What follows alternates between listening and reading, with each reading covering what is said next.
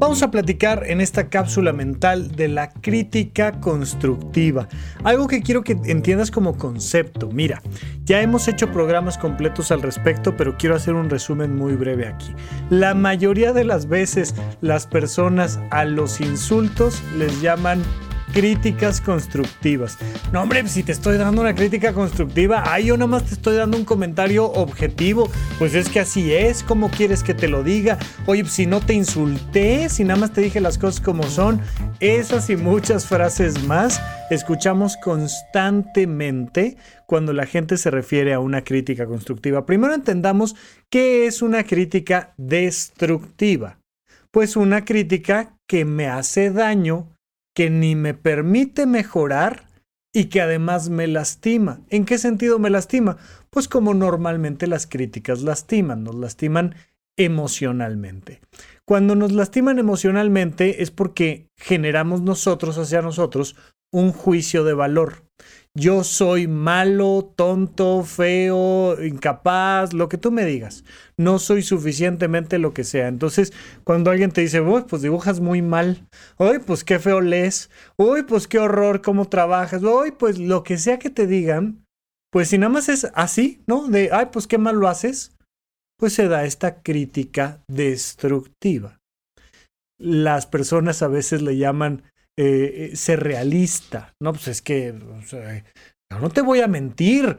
Yo sí soy tu amiga, yo sí soy tu amigo. Oye, pues yo soy tu pareja, yo tengo que decirte las cosas como son. Y dentro de ese decir las cosas como son, nada más te lastiman. La característica fundamental de la crítica constructiva es que te permite hacer las cosas mejor y emocionalmente te sientes bien. Si no se cumplen esos elementos, no estás dando o no estás recibiendo una crítica constructiva. La crítica constructiva tiene pasos, pasos que tienen que ser muy claros y tenerlos presentes todo el tiempo. Cuando tú le haces una crítica constructiva a alguien, lo primero que tienes que hacer es decirle todo lo que sí hay es enmarcar el proceso dentro de un sistema de abundancia.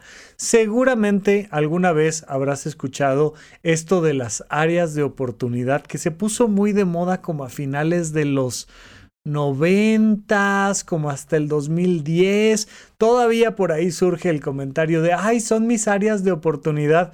Porque bueno, pues de alguna manera se trataba de hacer dentro del ambiente laboral pues que no fueran nada más críticas destructivas, porque como era lo más común, dijeron, no, ya no le llames errores, llámale áreas de oportunidad. Incluso han surgido por ahí videos en, en TikTok y en redes sociales, donde de repente así ves, ves este, ya sabes, uno de estos barcos de transporte de carga enormes que tienen todas las cajas estas de almacenaje tiradas las unas sobre las otras o tiradas en el mar o, y que se escucha una llamada telefónica así, jefe, tenemos un problema.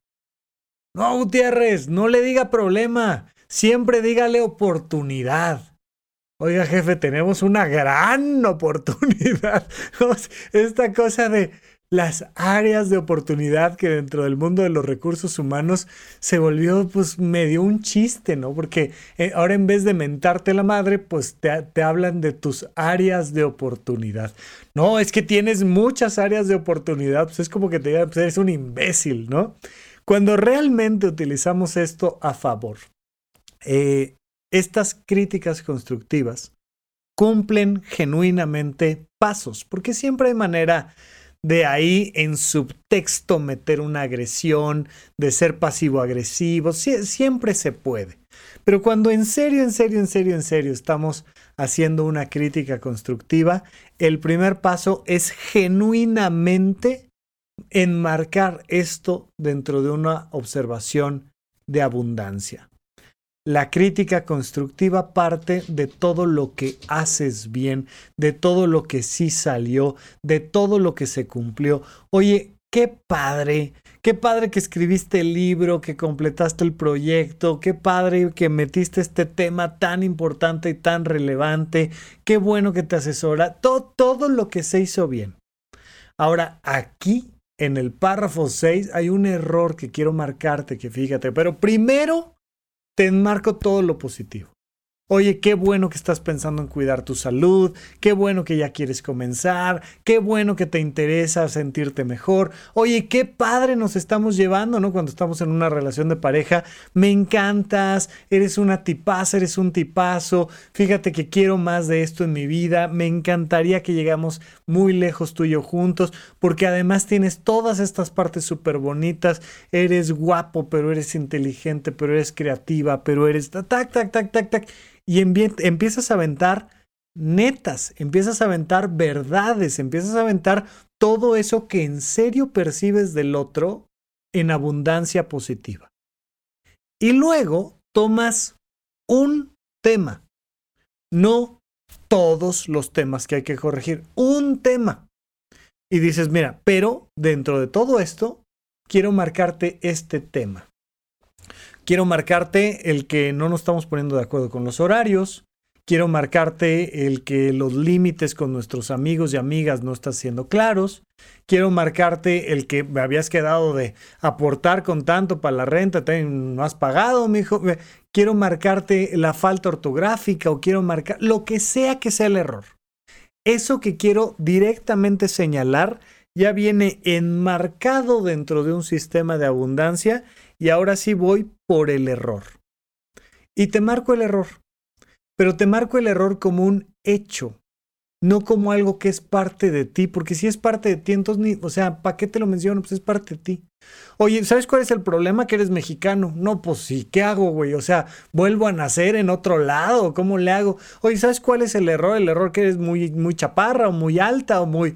No, pues, pues, estamos jodidos. Oye, ¿sabes cuál es el error? El error es que algo que no puedo modificar, no lo voy a marcar, porque si lo marco ya no es crítica constructiva, ya va contra tu autoestima, ya va contra tu autoconcepto.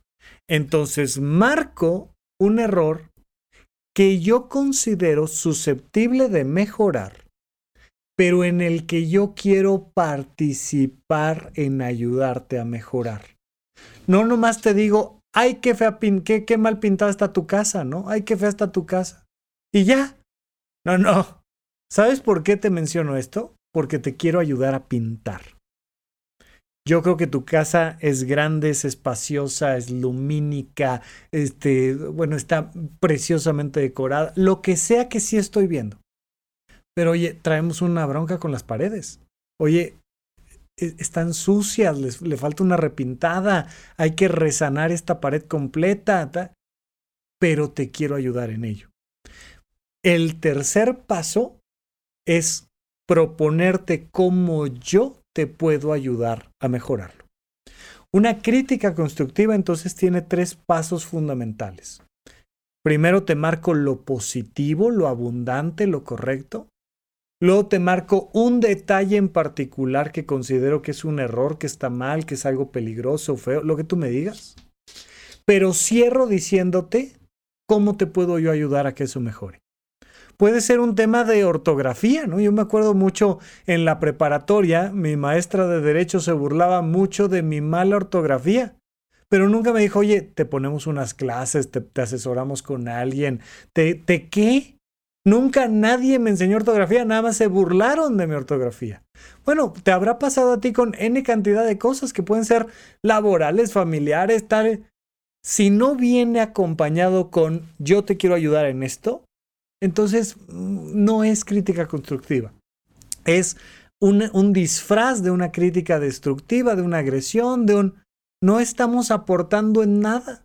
Pero cuando la persona te dice, mira, a mí me interesa, y yo te pongo tiempo, dinero, esfuerzo, apoyo, guía, tal, y te propongo este plan, entonces sí es crítica constructiva. Y entonces no solo podemos echar a andar el plan y resulta que va a mejorar tu ortografía o que va a estar más linda tu casa o que este, va a mejorar tu salud o que, lo que tú quieras, sino que además te sientes acompañada, te sientes acompañado por esa persona que dices, oye, le intereso, me pone atención, observa y propone soluciones prácticas. Oye, me siento apoyado, me siento respaldada, me siento querido, me siento lo que tú me digas. porque genuinamente entramos a un sistema de una crítica constructiva, donde se marca primero lo bueno, luego lo malo y luego una propuesta práctica, amorosa, honesta, linda, donde verdaderamente le estamos ayudando a la otra persona a subir, a crecer, a mejorar su calidad de vida. Entonces, te lo dejo ahí como recomendación fundamental. Uno, por favor, es importante que cuando tú platiques con los demás hagas críticas constructivas. Dos, fundamental, crucial, que tú te hagas a ti críticas constructivas porque las personas que más nos critican de forma destructiva somos nosotros mismos. Entonces, ah, ¿quieres criticarte? Critícate todo, por favor. Date, critícate, pero de manera constructiva. Porque si es meramente una crítica, una crítica destructiva la que te haces tú a ti, entonces solo te estás flagelando, no estás sirviendo de nada. Vamos a hacer esta crítica constructiva a nosotros mismos. Y tercero, si alguien te hace una crítica destructiva, mira, como quien oye llover. Si no te está diciendo ni lo bueno, ni lo malo, ni cómo te va a ayudar, deja pasar el comentario. Simple y sencillamente no le hagas caso. Bien, hasta aquí nuestra cápsula mental del día de hoy. Te mando un abrazo. Hasta la próxima. Gracias por escuchar Supracortical. En verdad me interesa muchísimo conocer tu opinión sobre este episodio o cualquier otro que quieras platicarme. Puedes encontrarme como arroba Rafa Rufus en Twitter, en Facebook y en Instagram. Quiero darte las gracias por escuchar Supracortical y sobre todo por suscribirte y seguirme donde sea que estés escuchando este programa y así te puedes enterar todo el tiempo de nuestros próximos estrenos.